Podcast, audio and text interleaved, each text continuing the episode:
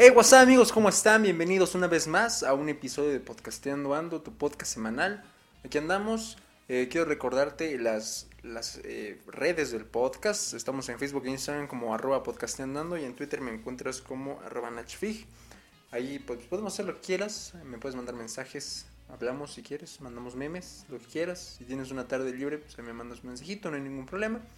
Y este, bueno, ¿qué, qué, qué nota vamos a empezar? Estaba viendo otra cosilla para poder meterla aquí en el, el episodio. Y me salgo con la noticia de que el presidente ya tiene COVID. El presidente tiene COVID, ¿qué pedo? O sea, no es como que me sorprenda, ¿no? Pero, pero me sorprende más que haya tardado mucho en darle COVID. Porque el señor eh, besaba a mucha gente y estaba en todos lados. La verdad, le tardó en darle COVID. Y este... Pues lo más seguro es que sí se encuentre como en las mejores instalaciones, con el mejor servicio y todo eso, ¿no? Más que nada porque se habla del presidente, igual si, le hubiera dado a cualquier otra persona del cualquier otro partido hubiera sido lo mismo, eh, pero nos encontramos en, en la situación de que el tipo, el señor, este, licenciado, eh, pues siempre dijo que no, que no pasaba nada, que el cubrebocas no era pues del todo necesario bueno, yo creo que esto le servirá a él y a todos los que lo siguen de que pues sí es necesario tomar todas las medidas que se te está diciendo desde una autoridad como la Secretaría de Salud. Entonces, pues, para ejemplo, los, los números, ¿no? De, de contagios y de muertes, creo que llama como un millón quinientos, ¿no? Algo así. No sé. Pero el chiste es que eh, ya vamos, ya vamos bastantes, bastantes decesos y pues el presidente está en muchos factores de riesgo, es una persona de avanzada edad, eh, tiene problemas ¿no? de, hipertensión me parece, quién sabe si sea diabético, la verdad, pero mmm, qué caray, qué caray, y, y sin, sin, embargo van a seguir las mañaneras, qué pedo, ¿no? Uno pensaría que eh, muerto el perro se acabó la rabia, no, es cierto, pero eh, Olga Sánchez Cordero va a ser la que se encargue de de las mañaneras. Y veremos, veremos. Incluso mañana, mañana. Qué curioso. Mañana, el lunes, el lunes donde sale este episodio. Yo lo estoy grabando en domingo. El, el lunes, eh, ¿qué fecha es? 25 de enero del 2021. Hay una comunicación entre Vladimir Putin y el presidente Andrés Manuel para hablar de la vacuna. Y qué curioso que hablen de, de eso específicamente un día, un día después de que se contagia, ¿no? Eh, al parecer estaba en San Luis Potosí cerrando una gira, que qué hacía en San Luis Potosí cerrando una gira, no lo sé, pero es algo que pues solo los presidentes entienden, supongo. Tal vez no funciona en burros. Y, eh, y pues ahí, ahí pegó, ahí pegó después de tantos lugares recorridos y tantas personas besadas, saludadas y todo. Eh, pues ya, ya le, ya le dio. Yo creo que si había gente que estaba esperando esa noticia de, ay, a ver cuándo le da a este tipo, a ver cuándo lo vemos. Pero pues esperemos que, o sea, a pesar de, todo, esperemos que, que, le vaya bien con todo lo que le vayan a dar. Supongo que le va a dar una mezcla muy recia de, de medicamentos porque hay que salvarle la vida. Pero este, si no, pues ya veremos qué sucede. ya veremos cómo se pone el pedo. A lo mejor y se adelantan elecciones. No, no, no. Esperemos que no, esperemos que le vaya bien. Independientemente de, de cómo sea tu posición política pues creo que si, si se nos va el presidente va a ser un caos muy cabrón, va a ser un desastre. Este, pues volver a poner a alguien y pues cómo se ponga esa persona, como sea, como sea, va a ser un desmadre. Esperemos que le vaya muy bien. Y desde este podcast le mandamos un cordial saludo, este, un crítico saludo al, al señor presidente. Y bueno, porque es, es, obvio, ¿no? Que es fan de este pedo, pero bueno. Eh, veamos, también salió la historia, está muy buena, salió la historia de un hombre que pasó tres meses en un aeropuerto con la excusa de que le tenía miedo al COVID. Hazte, chingates, hazte el favor. Tres meses en un aeropuerto, y no cualquier aeropuerto, ¿eh? Hablamos, o sea, es como una leyenda, o sea, se trata de un hombre que se quedó en un aeropuerto de Chicago por tres meses, en, en un aeropuerto de, de uno de los países más paranoicos, o sea, después de los tres meses la policía lo detuvo, lo lleva ante la ley, porque fue descubierto en un área protegida. Y pues el pobre señor de 36 años se le quedó prohibida la posibilidad de entrar en el aeropuerto de nuevo. Y es que, ¿cómo es que pasas tanto tiempo en un aeropuerto de uno de los países más estrictos en cuanto a sus instalaciones. Quién sabe qué cuántas cosas, ¿no? Bueno, y, si no trabajaba ni nada, pues es que, pues, ¿cómo sobrevivió, no? Tres meses, pues es bastante tiempo. Y pues obviamente, es claro que con una beca de AMLO se sobrevive tres meses. Y sobre todo es una beca internacional. una beca internacional que le pidió el tipo, le pidió ayuda política o algo así. Y aparte, bueno, la, la, gente que visitaba el aeropuerto le daba comida de vez en cuando y con eso pues como la llevó con calmita. O sea, es como cuando vas al centro y te topas a la señora que siempre está bailando ahí sola, ¿sabes? Que lleva su bocina que le grita a la gente. Pues ya todos la conocen y hasta pues, les cae bien, o sea, yo, he tenido amigos que me dicen, vamos al centro a ver si nos topamos a, esa señora nomás por el puro gusto de ver a esa señora. Yo, supongo que algo pasó ahí, ¿no? O sea, creo que, creo que algo fue similar a esa situación de decir, vamos a ver al tipo del aeropuerto, vamos a llevarle comida nadie va a decir nada, pero vamos a llevarle comida. Seamos buena gente, llevemos de comida, ¿no? Incluso aquí, en mi estado, en Pueblita, eh, hay un icono que todo residente de la ciudad conoce, ¿no? El pelón del centro. Si no eres de Puebla, eh, te, te, explico. Hay un sujeto, hay un icono legendario de que pasa generaciones que se le conoce como el pelón del centro yo tengo mi fuente que dice que se llama Leonardo. No sé ustedes, a mí me han dicho que se llama Leonardo. Pero este. Pues este tipo, el pelo del centro, siempre anda descalzo, siempre anda en short y siempre anda con una playera negra de tirantes. Y todos lo conocen, todos lo saludan, este, nadie le hace el feo y hasta se emocionan con verlo, ¿no? Ah, pues yo creo que así fue con este tipo, ¿no? Ya todos lo topaban, le dan comida, la autoridad supuestamente no sabía. Pero yo me pregunto, ¿cómo lo habrán descubierto? O sea, pasaron tres meses y no se te hace curioso ver siempre a una persona, a la misma persona rondando, eh, que la gente le dé comida, o sea, ¿no, ¿no te parece sospechoso por qué le da comida tanta gente a ese tipo? Que siempre, que para empezar siempre se viste igual, supongo, que cada día se ve peor y huele peor. Eh, no sé, no sé, o sea, me imagino que alguien iba caminando por el aeropuerto y lo vio de repente y se detuvo así como un momento este no es John de limpieza. Un momento, John ya no trabaja aquí. Él no es John.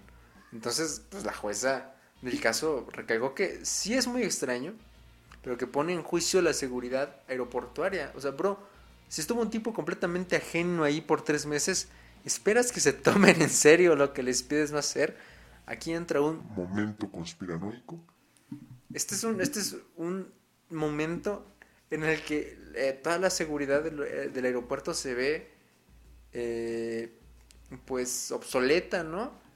Estamos hablando de que se dice, yo la verdad nunca he viajado en avión, pero pues es muy muy famoso eso de que no pues no puede pasar de tanto peso tu maleta, no puedes llevar ciertas cosas en un avión y es como de ¿qué me vas a venir a decir tú, hombre de aeropuerto, por una por 10 gramos de una maleta?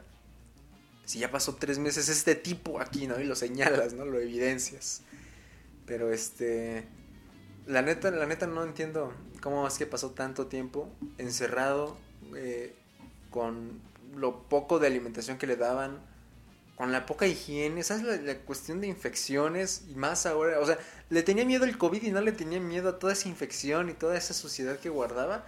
Yo he visto, vi la película de, de En busca de la felicidad no sé si la has visto, hay una escena en la que el tipo de plano no tiene dónde quedarse y se queda en el baño del metro. Y entonces por un tiempo vive en el baño del metro y vive pues bañándose con el agua ahí del, de lavamanos y con el jabón y ya, o sea, con eso se baña. No sé si esa sea la, la cuestión, no sé cómo es la infraestructura de un aeropuerto, pero supongo también que hay cámaras. supongo que hay cámaras, no sé cómo, no sé, no me lo explico, ojalá alguien me pueda dar una razón, porque incluso la, la, juez, la jueza, no sé cómo se diga realmente, pues sí se queda así como de, ok, ok, pero supongo que alguien estaba involucrado, ¿no? Con este tipo. Yo, yo, yo realmente creo que sí había alguien más involucrado ahí. Yo creo que sí, este... Ahí alguien era como, ah, no, pues escóndete aquí, bro. No hay pedo, yo te paso comida en la mañana. y ya se quedaba dormido ahí, yo qué sé. Pero pues, eh, no sé, a lo mejor en eso somos muy compatibles el resto del mundo. De que, bueno, este bro siempre está aquí, no le hace daño a nadie, cae bien, cae bien, no huele tan bien, pero cae bien. Y pues vamos a echarle la mano. No sé, ¿tú qué opinas? O sea, ¿crees que sea posible? ¿Crees que sea posible que alguien pase tres meses? Yo digo que sí hubo pedo ahí. Yo digo, alguien estuvo ahí involucrado. No importa lo que me digan, alguien estuvo involucrado. Para mí, alguien estuvo involucrado. Pero bueno, pasemos a lo siguiente. Como hemos hablado muchas, en muchas ocasiones, sí eso me sorprende que han sido muchas ocasiones en las que hemos hablado en este podcast de pues el valor de, de lo añejo, ¿no? El valor de lo raro. Y ahora resulta que salió a relucir eh, el valor de, un, de unas monedas de 50 centavos. Eh, lo mismo pasó con los billetes de Sor Juana, bueno, lo mismo está pasando con los billetes de Sor Juana, de la anterior familia de billetes.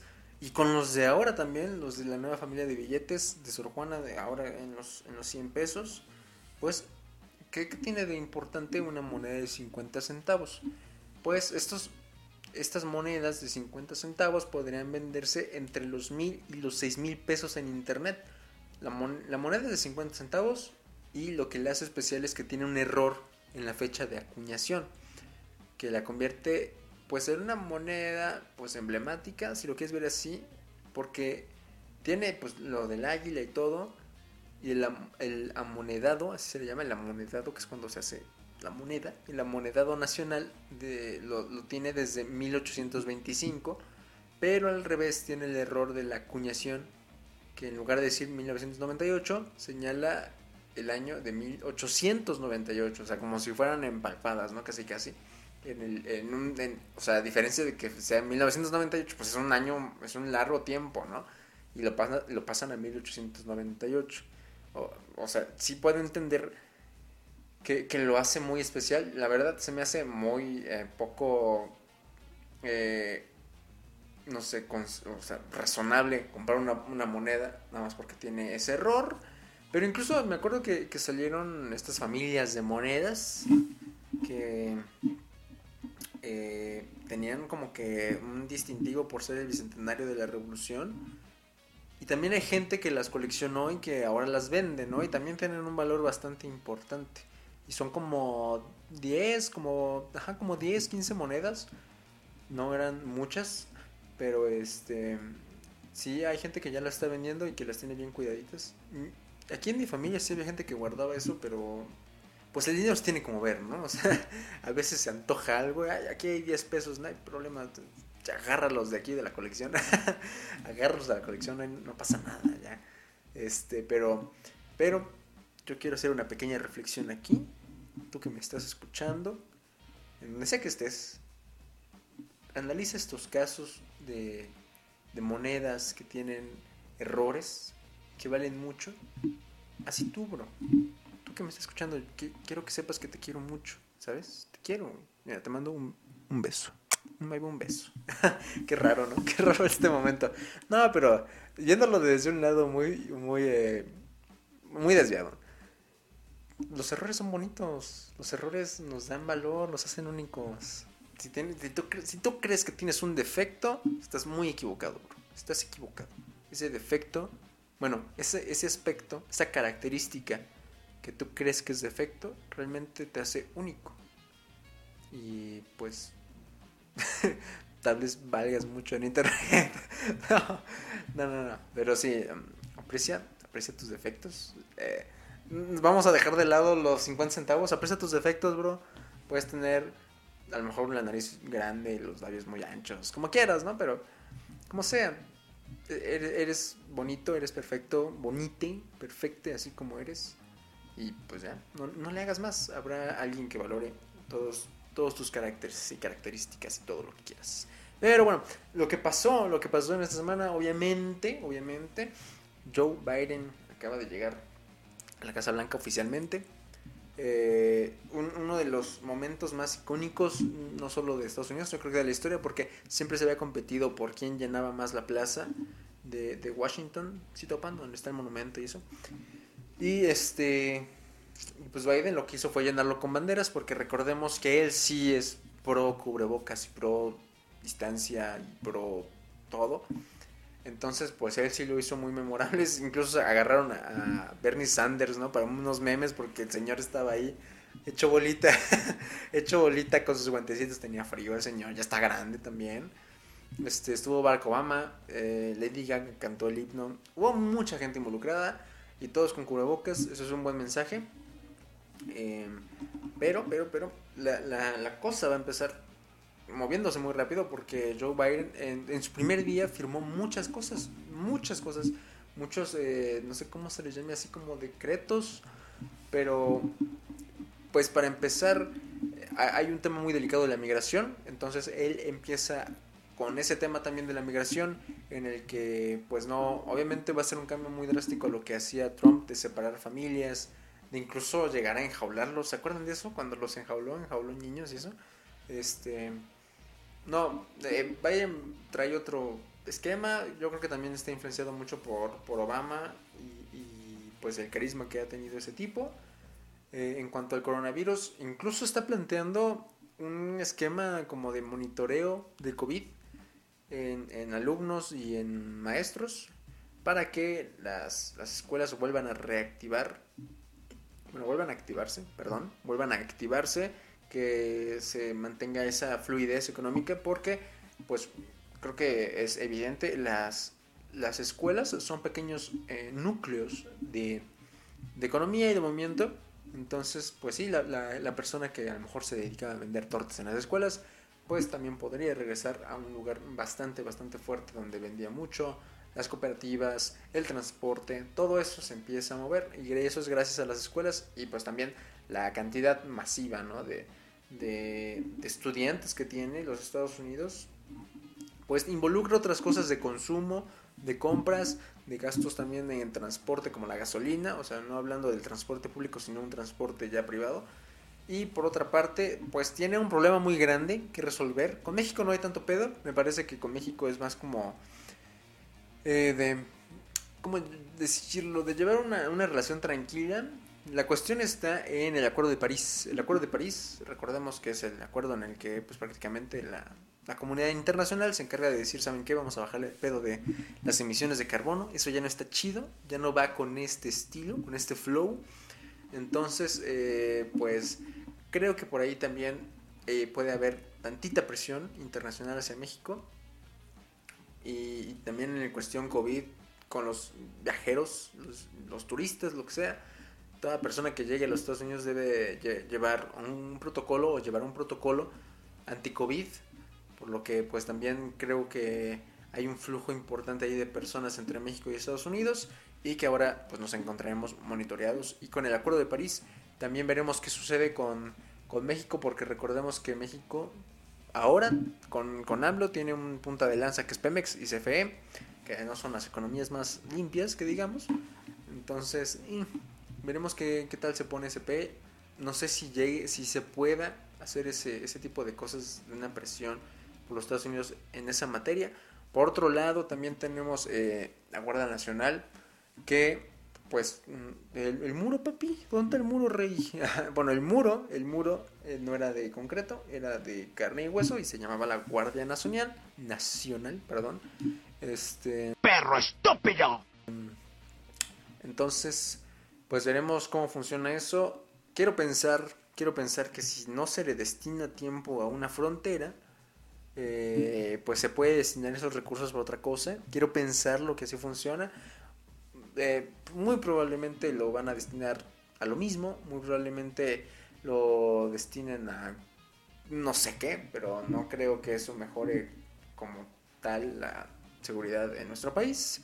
Y por otro lado, el eh, trato con China, que pues China fue uno de los grandes vencedores de la guerra comercial.